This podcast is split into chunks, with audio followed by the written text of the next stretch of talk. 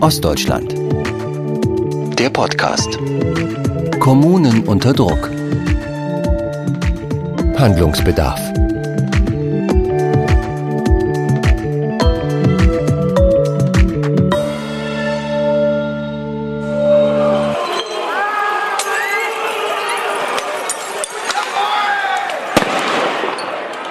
Sachsen im Sommer 2015.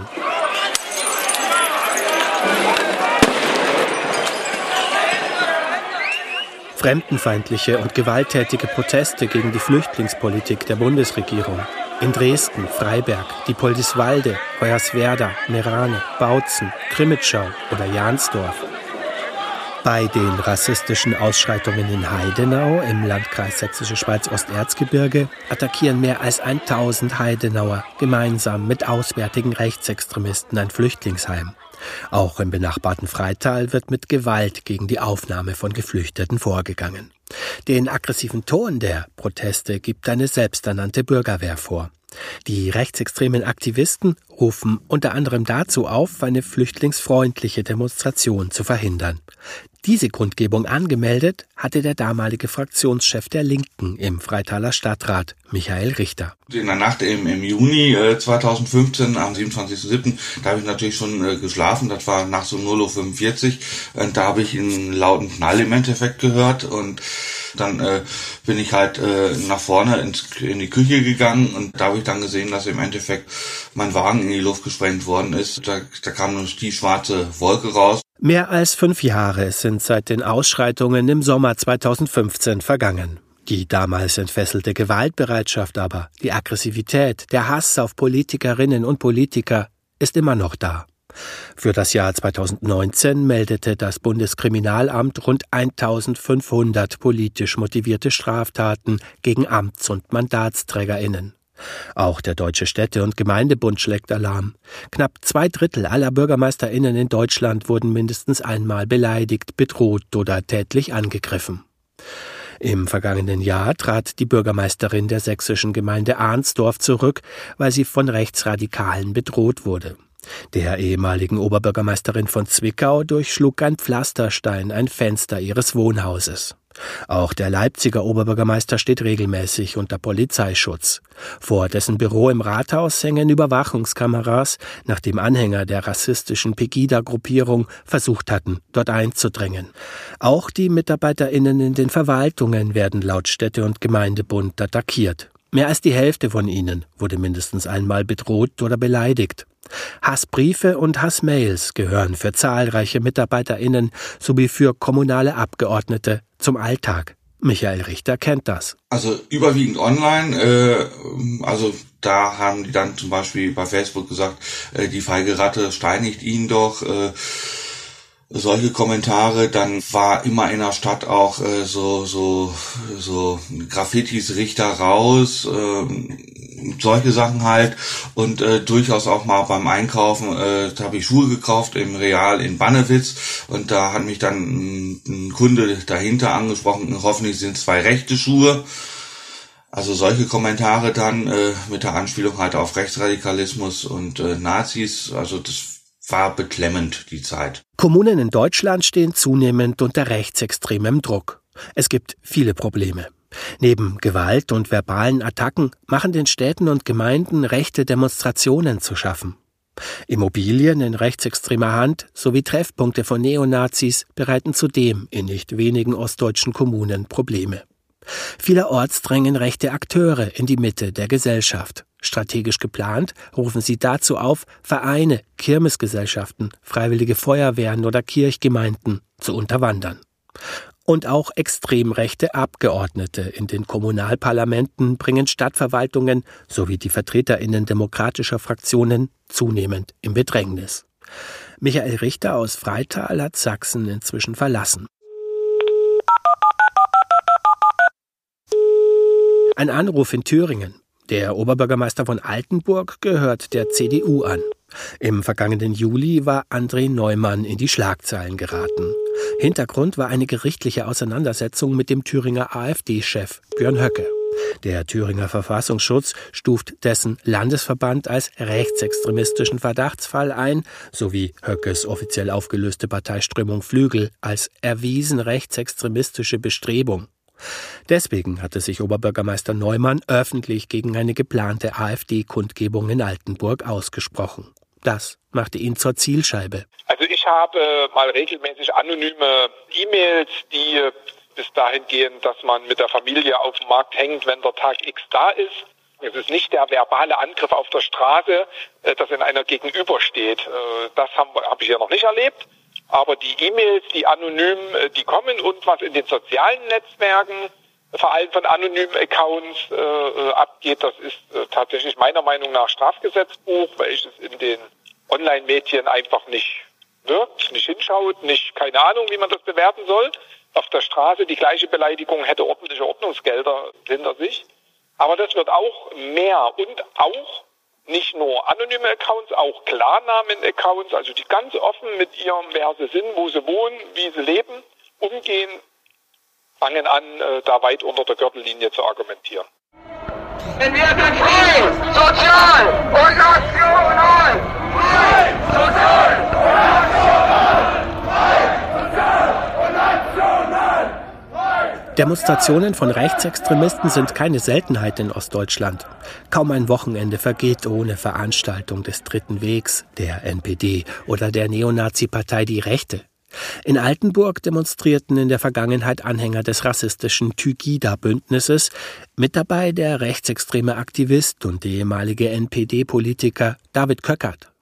Was würde Oberbürgermeister Neumann tun, meldete die NPD am kommenden Wochenende eine Demonstration vor seinem Rathaus an. Ich selbst thematisiere diese Veranstaltung in meiner Bevölkerung, dass es die gibt, dass ich mich dagegen stelle, äh, im Inhaltlichen wie mit allen äh, Intentionen und was die dort zum Ausdruck bringen und würde sogar in meinem Neutralitätsgebotsrahmen Gegenveranstaltungen unterstützen.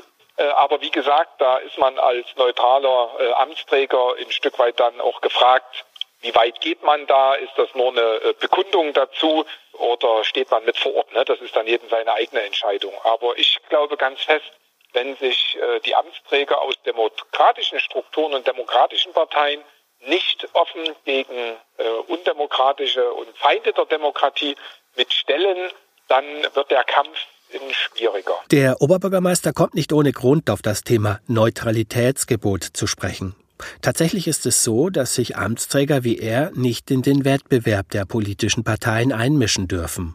Was das konkret bedeutet, beschreibt der Wissenschaftliche Dienst des Bundestags in einem Gutachten. Darin ist zu lesen, dass sich Hoheitsträger stets sachlich zu äußern haben und dass diffamierende Äußerungen und Werturteile unzulässig sind.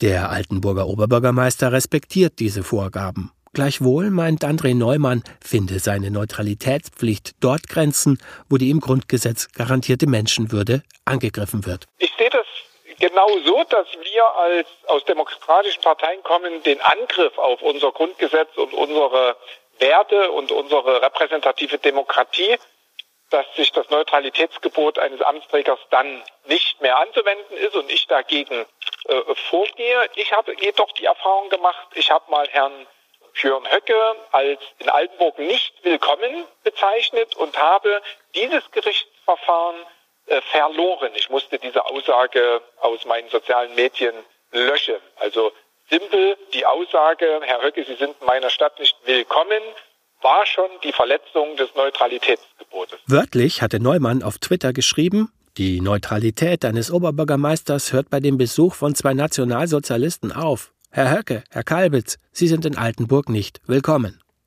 Dagegen war Höcke juristisch vorgegangen und das Verwaltungsgericht Gera gab ihm Recht. Nach Ansicht der Richter hatte Neumann gegen das Neutralitätsgebot für Amtsinhaber verstoßen. Sollte er den Tweet nicht löschen, drohe ihm ein Ordnungsgeld in Höhe von 10.000 Euro. Neumann löschte und gab dennoch nicht auf. Das Stadtoberhaupt setzte einen weiteren Tweet ab, an den er den Screenshot eines Berichts über sein ursprüngliches Posting hängte. Auch dagegen klagte Höcke und verlor.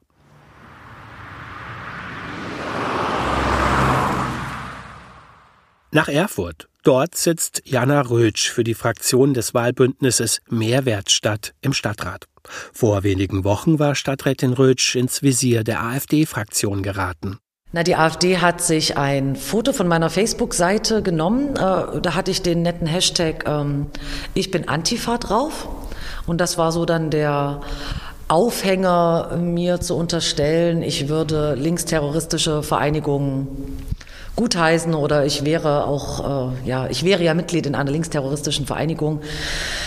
Also ich habe habe den Eintrag gelesen oder mir wurde der sehr schnell von jemandem hat gesagt, guck mal bitte auf die AfD-Seite. 250, 300 Einträge, die ja menschenverachtend, sexistisch, ja, gewaltverherrlichend, also alles das, was man kennt. Jana Rötsch nimmt sich einen Anwalt. Der verschickt eine Unterlassungserklärung, die die Stadtratsfraktion der AfD nicht unterschreibt. In der mündlichen Gerichtsverhandlung dann gibt die zuständige Richterin am Landgericht Erfurt der AfD recht. Sowas müsse man ertragen oder sowas müssten Menschen, die in der Politik sind, ertragen und ich solle mir einen Teflonmantel zulegen. Durch die AfD ist der Ton in den Kommunalparlamenten aggressiver geworden. Das bestätigen langjährige Mandatsträger aus ganz Ostdeutschland. Jana Rötsch saß am Abend vor dem Interview stundenlang im Erfurter Rathaus. Stadtratssitzung der insgesamt acht Fraktionen. Die AfD ist mit sieben Abgeordneten vertreten. Naja, die Geschäftsordnung des Erfurter Stadtrates gibt es her, dass jeder Beschlusspunkt, jede Drucksache vorgelesen wird. Und das haben sie, würde ich sagen, gestern bei ja, 70 bis 80 Prozent der Drucksachen einfach gemacht. Vor jeder Abstimmung äh, hat sich dann abwechselnd jemand von, äh, von den Herren, die es gestern von der AfD nur waren, ähm, hat die Hand gehoben und gebeten, dass die komplette Drucksache vor der Abstimmung vorgelesen wird. Und das zieht sich natürlich. Ne? Und in, ähm, ja, in solchen Zeiten, in der Pandemiezeit, ist das, finde ich, auch nicht witzig. Die Kontrolle und Steuerung der Stadtverwaltung ist die Kernaufgabe der Gemeinderäte. Um dieser Aufgabe gerecht zu werden und Entscheidungen unabhängig treffen zu können, werden den Ratsmitgliedern eine Reihe von besonderen Rechten eingeräumt. Sie können Anfragen stellen und haben Anspruch auf umfassende Akteneinsicht. Jana Rötsch kritisiert, wie die Sieben von der AfD mit ihren parlamentarisch gewährten Rechten umgehen. Also was wir gerade merken, die AfD bombardiert die Verwaltung mit unglaublich vielen Anfragen, also auch mit äh, ja, der fünften oder sechsten Nachfrage zu irgendeiner Anfrage. Aber natürlich legen sie mit solchen immensen Anf Anhäufungen von Anfragen auch die Stadtverwaltung äh, in Teilen einfach lahm. Durchschnittlich zehn Anfragen stelle ihre Fraktion pro Monat sagt Rötsch, bei der AfD seien es 30 bis 40. Das hat sich äh, in den letzten Monaten schon auch, äh, finde ich, inhaltlich geändert.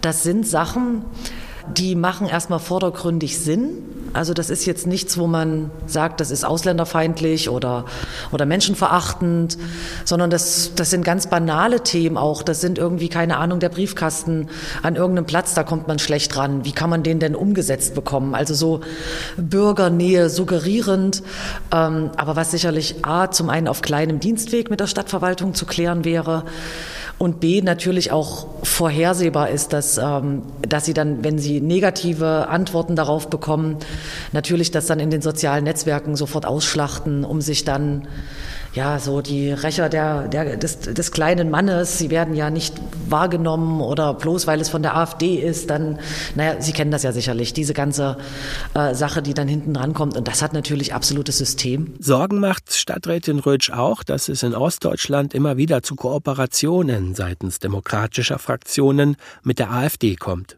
So geschehen vor wenigen Wochen in Thüringens drittgrößter Stadt, der AfD-Hochburg Gera.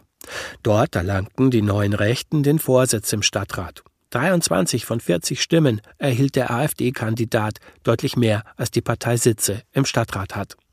Vor allem aus den Reihen von Rot-Rot-Grün wurde daraufhin der CDU vorgeworfen, mit der AfD zu kooperieren, ihr zu den nötigen Stimmen verholfen zu haben.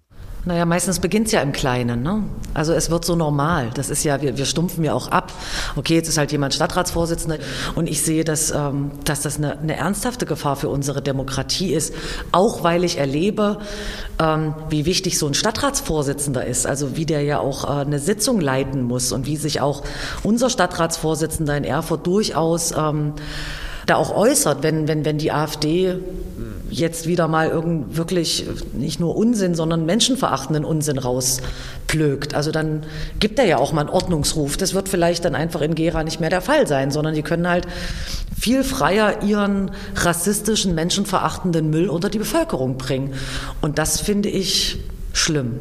Macht mir Angst.